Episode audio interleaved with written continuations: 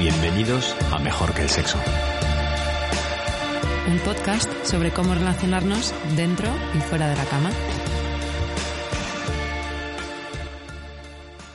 Hoy estamos eh, muy emocionados de hablaros de, de Jordan Peterson. Eh, para, que, para los que no lo conozcáis, Jordan B. Peterson, que es como, como se llama, es un psicólogo clínico canadiense y un profesor de psicología en la Universidad de Toronto. Y él, bueno, se especializa en psicología de la personalidad y en el estudio psicológico de la religión y las creencias ideológicas. Esa es su pasión, ¿no? Y bueno, pues se ha metido en alguno que, algún que otro lío que se ha hecho viral en prensa varias veces por sus comentarios, que a veces pues se, se dice que o, o, o, te encanta o le odias, ¿no? Provoca, provoca algo en el público y, y, creemos que es importante que tengamos su perspectiva aquí en el programa. Sí, un tío muy interesante. Además me acuerdo que cuando tú y yo nos conocimos, el primer día empezamos a hablar de Jordan Peterson como locos. Creo que fue mi monotema durante meses. sí. Acababa de sacar su libro del que luego hablaremos, de 12 reglas para... ¿Te acuerdas del título? 12 Rules for Life, eh, un antídoto para el caos. Un antídoto para el caos, sí. Y os, os presentamos a Jordan Peterson a través de, de, su propio podcast, en el que puedes encontrar la versión audio de los vídeos más conocidos de YouTube, que tiene mil, de, de cuando graba sus, uh, sus clases. Tiene miles. Tiene uh -huh. miles, sí y además también tiene entrevistas con los pensadores más relevantes de nuestra era. Sí, tiene es parte de la Dark Intellectual Web, que es un, grupo un poco en plan de coña que han hecho un grupo de pensadores que son ahora todos muy conocidos y que os invitamos a que exploréis un poco sus ideas, ¿no? Mm. La visión de Jordan Peterson es disruptiva, a mí me parece, me parece muy interesante, con algunas cosas me cuesta, pero es que es un tío tan inteligente escucharle hablar como, como sintetiza, une y presenta su discurso. Es fascinante.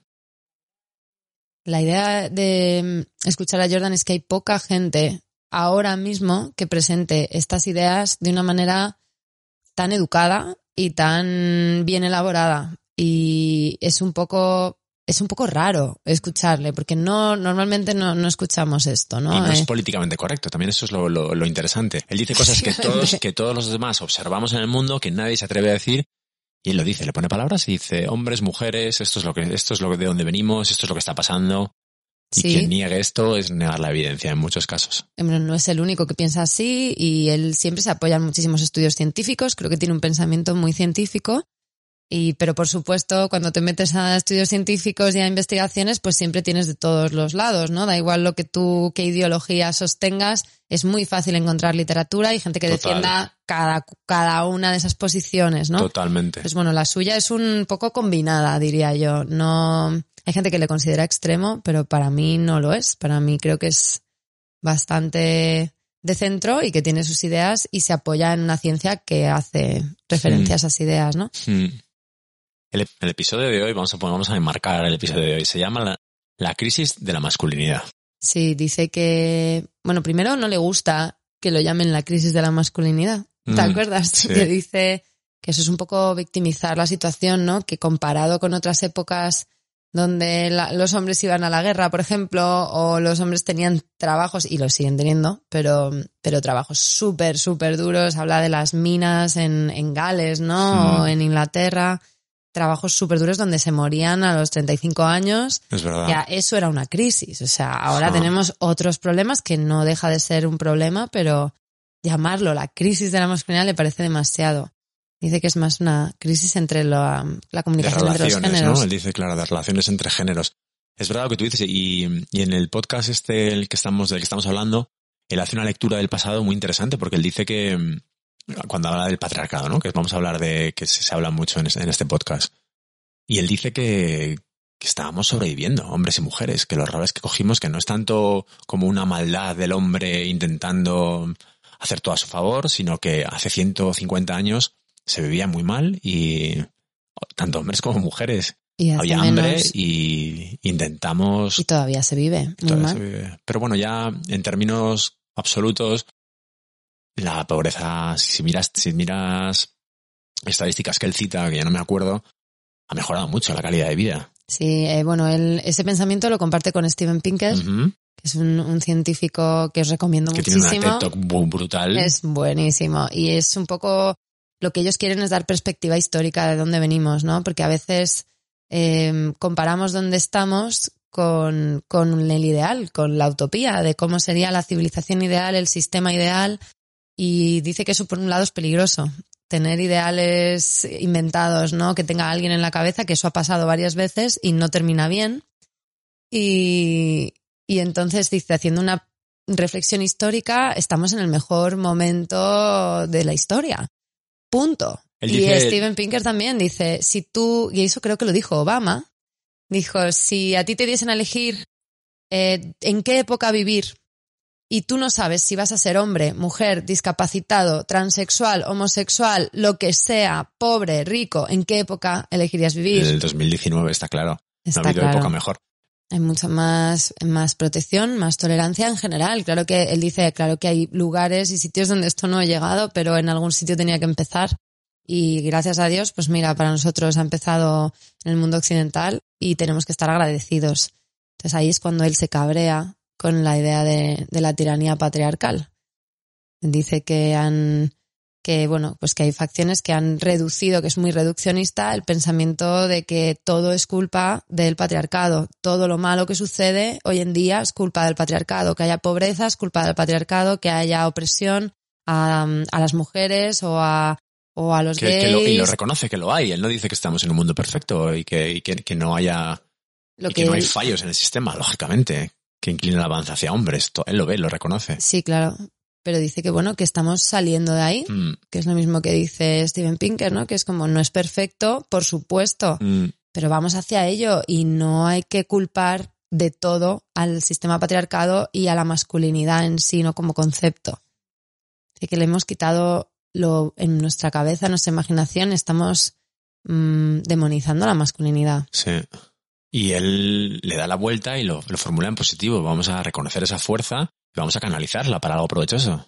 Exacto. Dice que las características llamadas masculinas, que bueno, aquí ya Vamos a hablar, vamos a... Yo ya he aprendido bastante, ¿no? Con lo que hemos hecho y, y prefiero evitar pensar en términos de lo masculino y lo femenino, porque Mm. me parece que todos podemos tener todas las características, ¿no? Todos podemos ser fuertes y vulnerables, todos podemos ser intelectuales y emocionales y Sí, pero él dice que no somos iguales. ya, Hombre, se siente- es que es verdad, ¿no? Biológicamente somos diferentes. Somos, él lo, él lo dice de una manera, dice, mm, somos la misma criatura, pero tenemos diferencias fundamentales. Ese es su- estamos hablando de, de su visión, le quiero recordar. Bueno, y, y ¿sabes a qué me- de qué me he acordado? Del capítulo que hicimos con Leo Marguets, ¿te acuerdas? Y, y con ella hablamos un poco de esto, ¿no? Porque ella también nos dijo que, que no se veía reconocida en el pensamiento hegemónico feminista, que al final es el feminismo de la, de la igualdad y que no nos no representa a todos los feminismos, ¿no? Y, y a todas las mujeres ni a todos los hombres ahora Mm. mismo, porque ella cree en la diferencia y existe un feminismo que es el feminismo de la diferencia, ¿no? Que también contempla Ajá, esto, que es un poco el rollo de ese Peterson. Ese Yo concepto, sí. no lo veo tan diferente. Y sí, él, él dice, se basa en el mucho, bueno, en la biología y él publica estudios donde se demuestra la diferencia, que al final es decir que no solo es cultural, ¿no? Que hay un factor biológico además del cultural. Incluso él dice que en los países escandinavos, que todo el mundo pone como ejemplo, cuando el, cuando el factor cultural desaparece, según sus estudios, el factor biológico se hace, nos hace cada vez más diferentes. Exacto. O sea, y además lo que él dice es que nadie esperaba ese resultado. Ellos pensaban y se, se pensaba eh, que cuanto más políticas de igualdad hubiese en un país, más iguales íbamos a ser y más, eh, más habría mujeres ingenieras Y hombres, y hombres enfermeros. enfermeros. y cuidadores de niños y tal, y que eso se iba a igualar porque al tener igualdad de oportunidades todos, pues eh, íbamos a elegir pues desde la igualdad y desde la libertad. Y lo que ha pasado es lo contrario. Mm. Y esto no lo dice él, lo dicen ciertos estudios que él publica. Ya Sí. pondremos los links.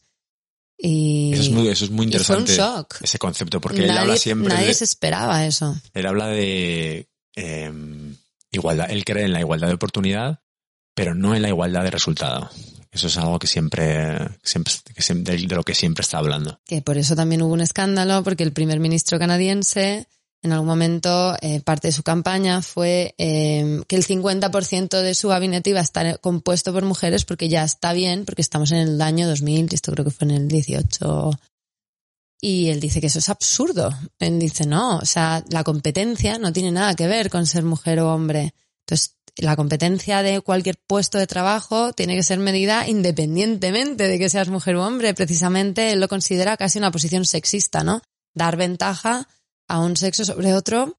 Sí. Eh, entonces dice, claro, si decía además que había un 21% de, de mujeres aplicando, ¿no? O sea, Hmm. presentándose a esos puestos. Y por ahí pues también montó la de Dios en Canadá. Sí, sí, no tiene pelos en la lengua, Jordan. Habla de muchas cosas, habla, por ejemplo, luego en la parte que es- a él le gusta de la biología, de cómo las mujeres se relacionan con, con hombres y qué tipo de, de hombres, ahora que estamos hablando de la, de la masculinidad. Y él dice que, mm, que las mujeres eligen a hombres que están en su mismo nivel o superior. Y que tiene una... Primero O sea, dice en todos los países y todas las culturas dice que no Mm. es... que no, ese sí es transcultural y no hay diferencias.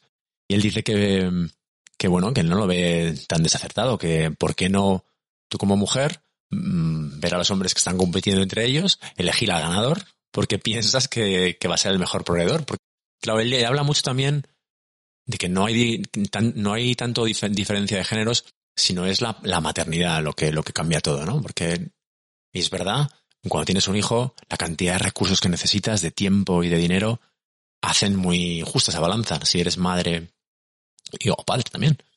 Claro, pero bueno, él, él apoya que, mm, que tenemos, o sea, él- aquí es donde también otro punto de controversia, de controversia es que él dice que las mujeres están mejor preparadas para cuidar de los niños, especialmente en el primer año. Y él habla de sí mismo y habla de con su Sí, mujer. como negocio. Sí, eh, bueno, ahora tiene su segunda mujer, ¿no? Pero él decía que la mujer que su mujer quería tener un hijo y le dijo, vale, tú cuidas del niño de primeras y yo cuido de ti.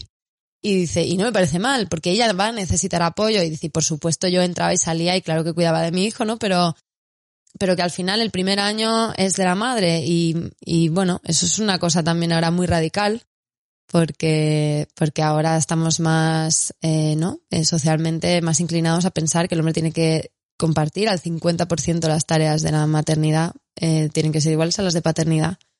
Y él dice que no necesariamente, ¿no? Que, que somos diferentes y se basa en el, en el test de los eh, cinco rasgos de la personalidad.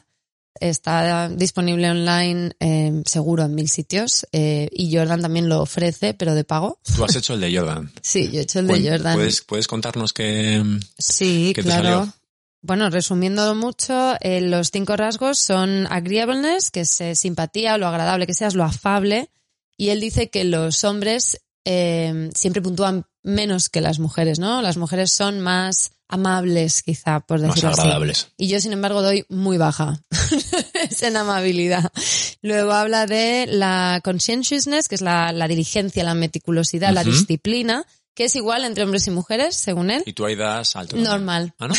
Súper normal tirando Ah, sí, abajo. Sí. Y extroversión, la extraversion, eh, soy súper Sí, ¿no? extrovertida y asertiva, que Ajá. es lo que las mujeres suelen puntuar Estás bajo. junto, asertividad y... Está dentro. Ah. En realidad la extroversión se divide luego en, en entusiasmo y asertividad.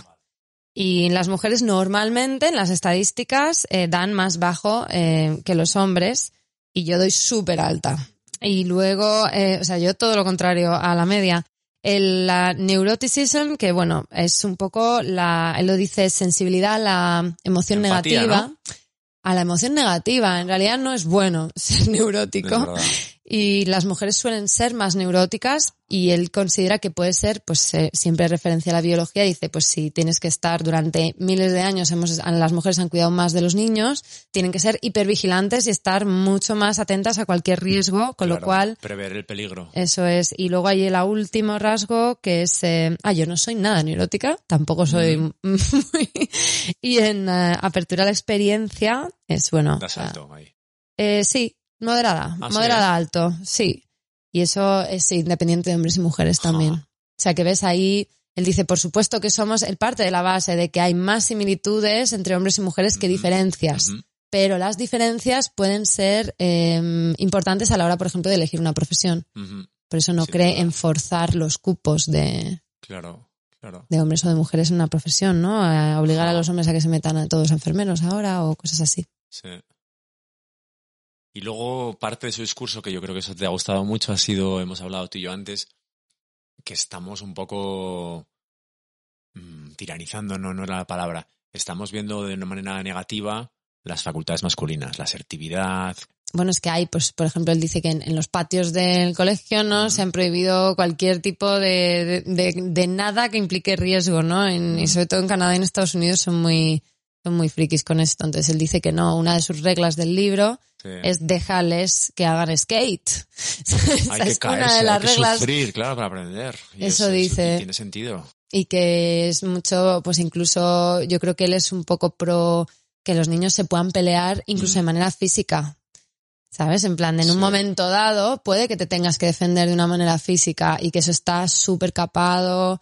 Y dice, bueno, pues es que al final mm, ser capaz de enfrentarte, de, de tolerar un poco de violencia y defenderte y mantener tu sitio con eso. dureza. Yo creo que uno de sus principios es ser duro. Generar. Dice que no hay seguridad. Buscar seguridad en la vida es imposible. La vida es 100% letal para todos nosotros. Sí, pero bueno, no habla de, de una fortaleza de chunga, No, ¿no? no, habla de fortaleza de espíritu, de encajar los reveses de la vida. Es, es parte de su discurso fuera de la masculinidad, que ahora lo ha aplicado a la masculinidad, pero porque podría ser para hombres y mujeres. Es la vida es difícil. Tienes que prepararte para que la vida sea difícil y, y yo creo que de las cosas que más, que más me gusta es que hay que buscar un sentido. El sentido, ¿no? Darle un sentido, tomar esa responsabilidad y protegerte de esa manera contra la adversidad. Dice que el- la gente que busca el sentido de la vida, Mm, que, bueno, que él ha visto que la gente que más eh, responsabilidad toma hacia algo, más nivel de compromiso con las Mm. cosas, más sentido la, tiene su vida. exacto. Cuando tú tienes un hijo, él dice, ¿no? Eh, pues tener un hijo, tener un hijo es una responsabilidad, la mayor responsabilidad que puedes tener, pero eso da mucho sentido a tu vida. Claro. Entonces, si huyes de tomar responsabilidad, te estás escapando del sentido de la vida, no lo vas a encontrar. Mm, Entonces, por ahí van un poco los tiros. Al final, habla de todo menos de la crisis de la Sí, masculinidad. pero bueno, él luego lo cierra así, ¿no? Dice, y esa es la... Y la falta de todo eso es la crisis de la masculinidad, ¿no? El hombres que no quieren asumir responsabilidad, que no quieren... Hombres y mujeres, podríamos decir. Que se incentiva más eh, casi la vulnerabilidad que la fortaleza de espíritu, Exacto, ¿no? es- que es como que las políticas de tolerancia y de mm, corrección política está de alguna manera sobreprotegiéndonos a todos. Mm, ante y no nos hace que nos formemos y que espabilemos cuando somos adolescentes mm, y hacia ser adultos y que luego, claro, viene la vida y, y no sabes ni reaccionar. claro, sí. Sí, muy potente Jordan Peterson, os lo recomendamos a todos. Como siempre, si, si pensáis que hay alguien al que le puede venir bien este episodio, por favor, compartid. Y también si tenéis opiniones contrarias, si os molesta y odiáis a Jordan Peterson, por favor, hacednos saber por qué. Escribidnos a hola arroba mejorqueelsexo.com y en Facebook o en Instagram nos tenéis también a vuestra disposición. Hasta pronto. Hasta pronto.